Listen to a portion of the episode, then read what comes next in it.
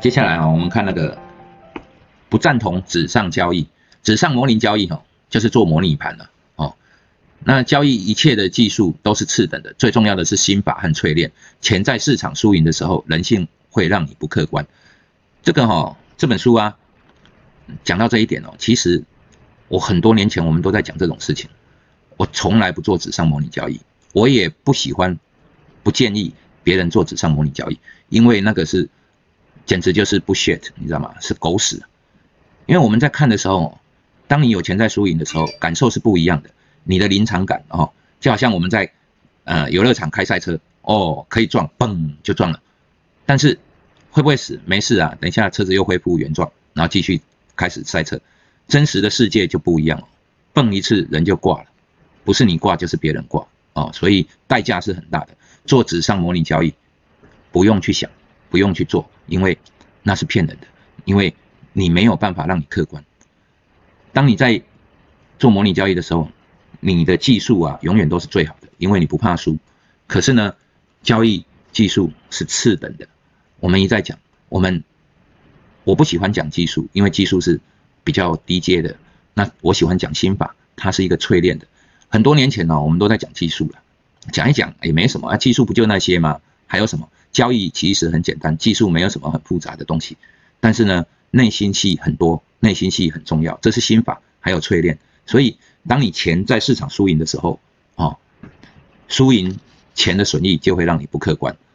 所以，当你进场的时候，哦，上厕所尿尿都会尿得很急很快，然后甚至还没尿完就赶快冲回荧幕上。所以，你觉得你这样客观吗？如果你能。你不能从容的走去上厕所，好好的把尿尿完，那就跑回来，那我想你也不会赢钱。所以，我们哈要让自己的内心呢能够沉稳一点。你去做纸上模拟交易的时候，你永远都没有办法练习到这一点。好，各位明白吗？所以不要再做纸上交易，那个东西只会害你，不会让你技术变成熟。啊，那交易呢是一门事业，哦，它不是随便玩玩。我们哈觉得很奇怪。很多人哦，上了一点课程哦，到外面听一听课程，就想每天赚多少钱啊？三千到六千嘛，据说。凭什么？这种对赌的市场哦，就是当你买股票的时候，就是有人把股票卖给你，那你买到了股票，就是有一个人把股票卖给你嘛，啊，你赚钱，他不就亏了？啊，不然他就少赚了。有有有谁当这种傻逼呢？让你每天都赚三千到六千，哦。那你如果是做期货，那更惨，期望值是负的，所以你的对手永远都在输钱嘛？你的对手永远都是每天哦贡献你三千到六千，有这种人吗？你想想看，你的对手把对手想得太低了吧？所以我们去做交易的时候，去学东西的时候，他并没有办法让你哦可以马上赚到什么钱。我们很容易哈去呃。在网络上，因为买这个东西，然后差别差价两百块，然后觉得哇，我那个东西才买一千八，这个竟然这里只卖一千五哦，差了两三百块，啊，就臭干打掉，就是心情很不爽。那可是呢，一个人在做交易，输了两万块，买股票哦，一张六百。我前一阵子去按摩的时候，那一个按摩师告诉我，他的一个朋友去买了一张一千多块的股票哦。那个我一听就知道了，因为一千块没有多少只嘛。后来没多久呢，跌到了六百多，哈，什么硕的嘛，哈，不点名了。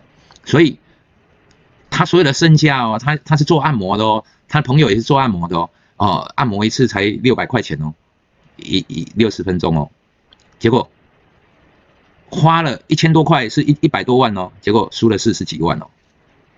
他要按多久？他要在那边当小妹当多久？那他无动于衷哦。所以，我觉得我们哈省小钱花大钱，这个在这里就显示出来，哦，常常会花为了一点小钱而心痛，但是输了很多钱他都无动于衷。所以，我一直告诉我老婆哈一件事情，我们应该把省那种一两百块的钱，省一点点的钱，那个时间拿来多思考，我可以多赚五倍、十倍、百倍的这些钱。所以不要去网络上，哎呀比价比价比价，我们就直接。该买的就买，不该买的我们就不要买，好，简单的生活就好。那接下来就是彼得林区说了啊，彼得林区这个他的书基本上我也都看过哦。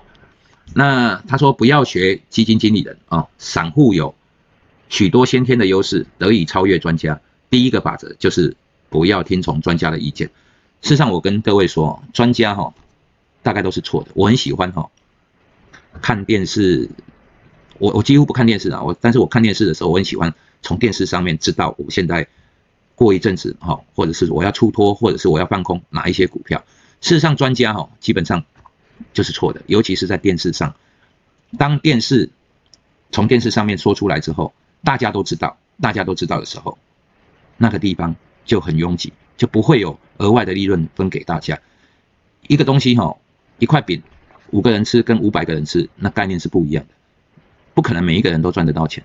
那这个市场就是那么现实，所以。不要听从专家。那散户有什么优势？散户哦，他的资金方向哈，或者是所选的标的，甚至停损，他都可以远胜过基金在做交易，因为他可能市场未纳量没那么大哦，他可能看了很多报告，他可能有一些呃制度上的限制，譬如说持股比例，所以散户是不可以输给基金的。基金为什么要比照相对的绩效，比照大盘？哦，就是。它永远是跟大盘比，它没有办法像我们是用绝对报酬。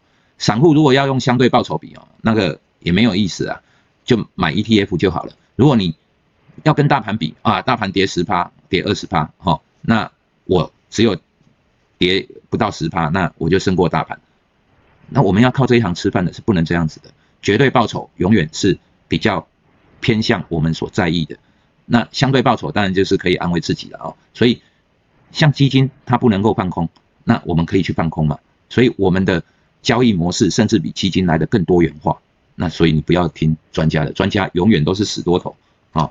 那比散户更散户，那跌了两千点、三千点的时候，他才开始放空。各位看到最近的华南嘛？哦，华南永昌证券，它发行认授权证，然后输了三十四亿，结果呢，到了九千点那附近开始去避险啊，结果大反弹。又上来，又输了十几亿，总共输了四十七亿。所以像这种所谓的专家，其实没什么了不起。但是呢，我们不是说去瞧不起这些经理人或专家，而是说我们很尊重他们。但是呢，因为我们有比他更多的优势，所以我们一定可以超越他们。散户一定可以超越这些经理人，相信我啊。